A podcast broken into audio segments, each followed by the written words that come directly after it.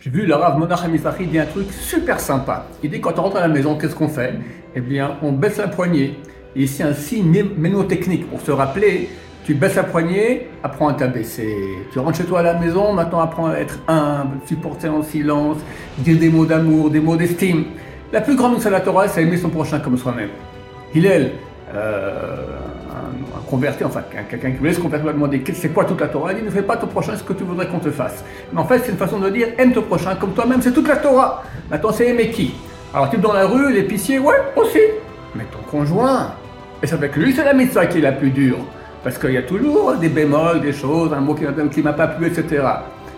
Supporter en silence, s'abaisser, baisser la poignée, se faire les sages d'Israël, et c'est écrit dans le Talmud, se faire comme le seul et la porte que tout le monde s'écrase.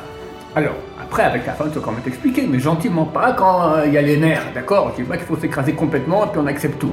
Mais on discute, je dirais pas d'homme à homme, mais d'esprit à esprit. Mais pas les réactions. Fermer les réactions, bloquer les réactions, arriver à s'écraser à ce moment-là où on bouillonne intérieurement.